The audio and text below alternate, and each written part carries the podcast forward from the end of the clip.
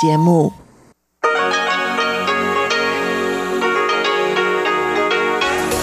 В эфире Международное радио Тайваня.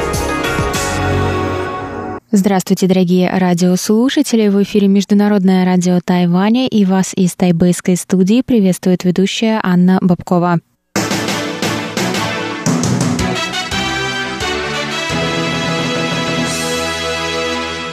Сегодня суббота, 3 апреля, а значит время для обзора новостей прошедшей недели. А после этого вы, как всегда, услышите тематические передачи субботы, Всемирный Чайна Таун с Владимиром Малявиным, Нуруан Тайвань с Игорем Кобылевым и повтор передачи «Радиопутешествие по Тайваню» с Чеченой Кулар – я напоминаю, что на коротких волнах мы вещаем на частоте 9490 кГц с 11 до 12 UTC и на частоте 5900 кГц с 17 до 17.30 UTC. Также в любое время вы можете прослушать наши передачи и прочесть последние новости с Тайваня на нашем сайте по адресу ru.rti.org.tw. Я вам напоминаю, что старый адрес сайта russian.rti.org.tw больше не работает, поэтому ищите нас по адресу ru.rti.org.tw.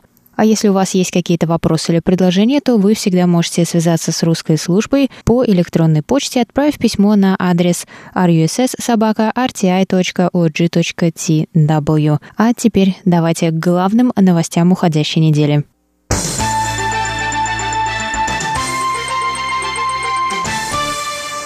Министр здравоохранения Тайваня Чен Шиджун рассказал 29 марта о возможном смягчении карантинных мер в случае увеличения масштабов вакцинации жителей планеты. По словам Ченни, противоэпидемические меры будут ослаблять в два этапа. Сначала уменьшат карантинный срок до 7 дней для вакцинированных прибывших, а после того, как 60% населения острова будет привито, карантин для прибывших будет снят. Что касается паспортов вакцинации, Чен считает, что может возникнуть проблема с поддельными паспортами. Чен сказал, что Всемирная организация здравоохранения разрабатывает в настоящее время механизм для их аутентификации. Чен добавил, что любая вакцина может подействовать на разных людей по-разному, поэтому вакцинация не может считаться эффективной мерой борьбы с эпидемией. Уменьшение дней карантина возможно только при наличии антител и отрицательных тестов на инфекцию.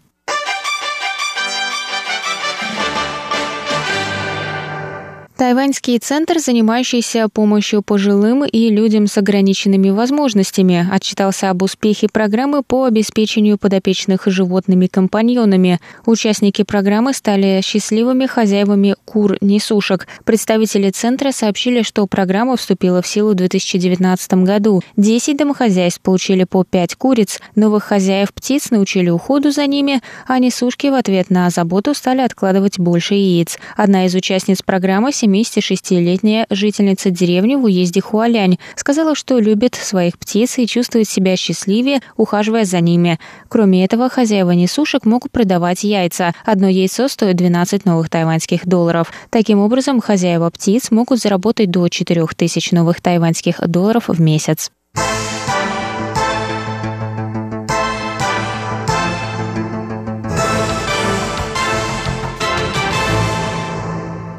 29 марта грузовой корабль Ever Given тайваньской компании Чан Джун Evergreen Marine удалось снять с мели. Это произошло после извлечения 27 тысяч кубометров песка возле судна, сообщили в компании-поставщике морских услуг Inchcap. Ранее сообщалось, что гигантский контейнеровоз удалось подвинуть 27 марта, однако снять с мели удалось только 29 числа.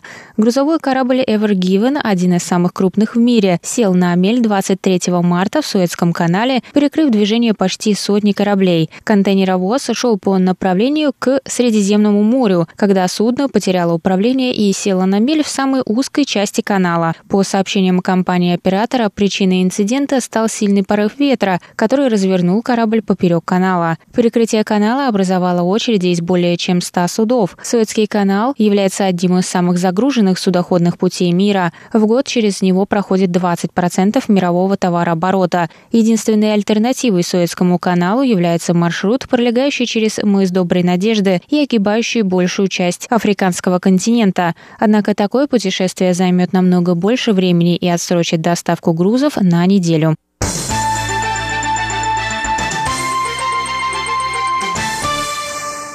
Президент Республики Палау Сурангел Уипс прибыл 28 марта на Тайвань. Его визит связан с открытием туристического коридора, который позволит жителям Тайваня и Палау ездить друг к другу с меньшими ограничениями. Президент Уипс посетил 29 марта больницу Синьгуан, чтобы пройти медицинское обследование и познакомиться с медицинскими услугами, предлагаемыми на Тайване. Заместитель руководителя больницы Синьгуан Хун Цзэжэнь сказал, что открытие туристического коридора поможет не только восстановлению экономических связей, но и вновь откроет канал для медицинских обменов между Тайванем и Палау. По словам Хуна, в прошлом году пациентам из Палау было очень сложно приехать на Тайвань. До пандемии многие жители Палау приезжали на Тайвань, чтобы пройти медицинское обследование. Хун сказал, что государственное медицинское страхование в Палау выделяет 500 долларов США на человека для прохождения обследования в тайваньских больницах.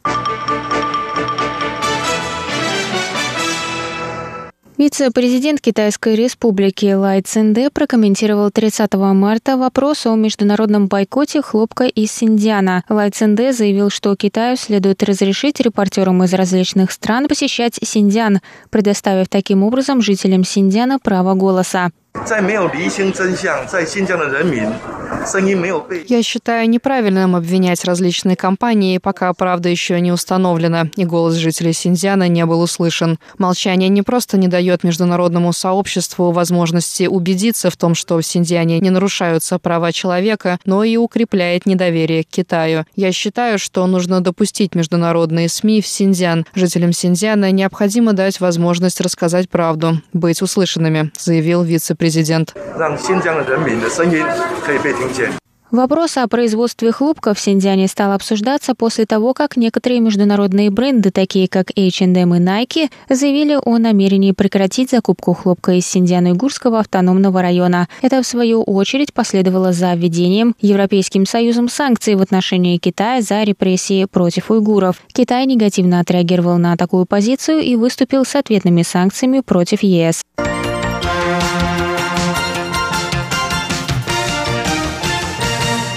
Сенаторы Франции представили 27 марта законопроект о сотрудничестве Тайваня с международными организациями. Авторами законопроекта стали заместитель председателя Комитета по иностранным делам и обороне Сената Франции Жуэль Герио и председатель группы дружбы с Тайванем Алан Ричард. Целью законопроекта является продемонстрировать правительству Франции важность включения Тайваня в работу международных организаций, в том числе в работу Всемирной ассамблеи здравоохранения, Международной организации гражданской авиации, ратификации рамочной конвенции ООН об изменении климата и Интерпола. Пандемия коронавирусной инфекции продемонстрировала стойкость и прочность тайваньской модели. На Тайване не было локдауна, а к 23 марта на острове, численность населения которого равна населению Австралии, от вируса скончалось только 10 человек, говорится в тексте документа. Авторы текста заявили, что исключение Тайваня из международного сотрудничества является огромной потерей для всех стран мира.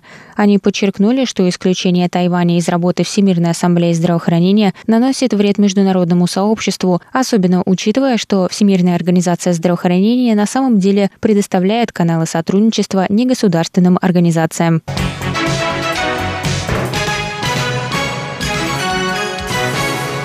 США обвинили Китай в попытках повлиять на СМИ Тайваня путем финансового давления и кибератак на тайваньских журналистов. Об этом говорится в докладе Государственного департамента США о соблюдении прав человека в странах мира, представленном 30 марта. В докладе говорится, Тайваньские журналисты сообщают о сложностях с публикацией информации, критикующей коммунистическую партию Китая, так как Китай пригрозил последствиями тайваньским компаниям, которые занимаются бизнесом на территории КНР, в случае, если они будут размещать рекламу в СМИ, публиковавших подобную информацию.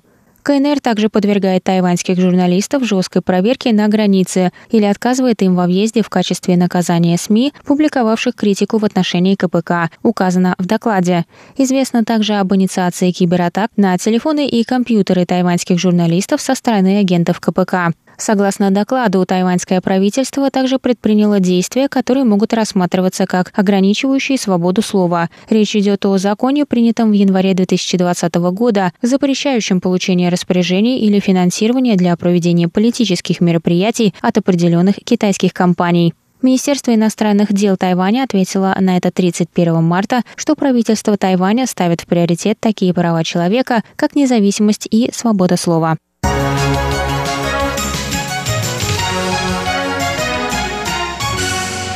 Пресс-конференция, посвященная тайваньским ананасам и продуктам из них, прошла 30 марта в Токио. На ней выступили глава Совета по делам сельского хозяйства Тайваня Чинь Диджун и глава Совета по развитию внешней торговли Тайваня Хуан Джифан. Внимание к тайваньским ананасам возросло после запрета на их ввоз Китаем с 1 марта под предлогом заражения насекомыми. С тех пор многие страны начали делать большие заказы ананасов с Тайваня, чтобы поддержать остров в момент кризиса.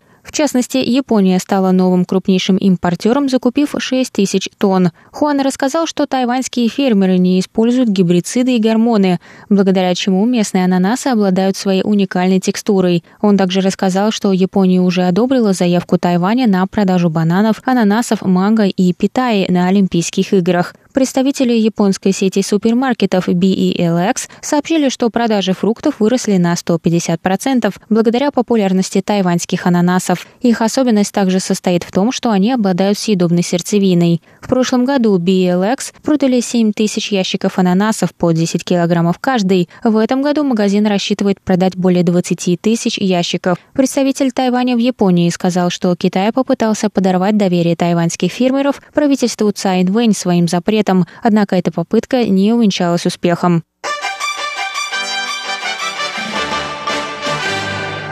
Министерство образования Тайваня объявило 1 апреля о снятии ряда ограничений на въезд иностранных студентов. Теперь студенты языковых центров, получившие стипендию от Министерства образования, и участники программ обмена также смогут въезжать на остров. Запрет на въезд иностранных студентов на Тайвань был введен 1 января текущего года в рамках мер противоэпидемического контроля. Начиная с 9 февраля ряд ограничений был снят, однако только студенты высших учебных заведений, получившие стипендии Министерства образования, имели право на посещение страны. Начиная с 1 апреля студенты языковых центров, получившие стипендии на изучение китайского языка от Министерства образования, также смогут въезжать в страну. Ограничения также будут сняты для студентов-участников программ обмена Студенты будут обязаны пройти 14-дневный карантин и предоставить отрицательный ПЦР-тест. По сообщению Министерства образования, под две перечисленные категории попадает около 1400 студентов.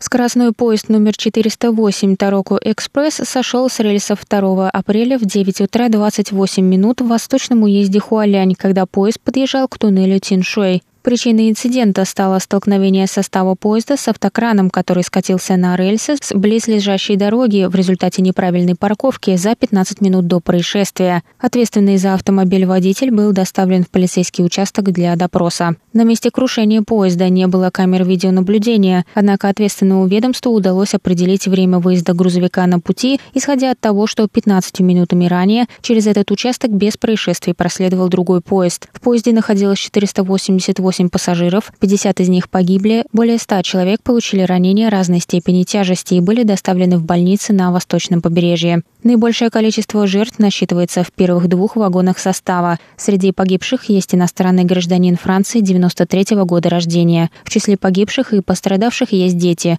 Машинист и помощник машиниста погибли. Ко второй половине дня все пассажиры были эвакуированы. Эвакуация была осложнена тем, что большая часть состава находилась внутри туннеля. Некоторые вагоны были сильно деформированы в результате столкновения, что заметно замедлило спасательные работы. По данным на утро 3 апреля, 40 человек все еще находятся в больнице, четверо из них в тяжелом состоянии. В первой половине дня 3 апреля пострадавших посетили президент Тайваня Цайн Вэнь и министр транспорта и коммуникации Лин Лун. Администрация тайваньской железной дороги сообщила 3 апреля, что первый и второй вагоны были убраны с путей к утру субботы. Однако рельсы были сильно деформированы, и движение на этом участке сможет возобновиться только через несколько дней. Списки погибших и пострадавших были опубликованы на сайте тайваньской железной дороги. Тароку Экспресс развивает скорость до 130 км в час и является одним из самых скоростных поездов своего типа. Настоящий инцидент уже стал самым массовым по количеству жертв и превосходит инцидент 2018 года, когда 18 человек погибли и 175 пострадали в результате крушения экспресса Пуюма на северо-востоке острова из-за превышения скорости на повороте. Это был обзор новостей уходящей недели. На волнах МРТ для вас его провела и подготовила ведущая русской службы Анна Бабкова. Оставайтесь с нами.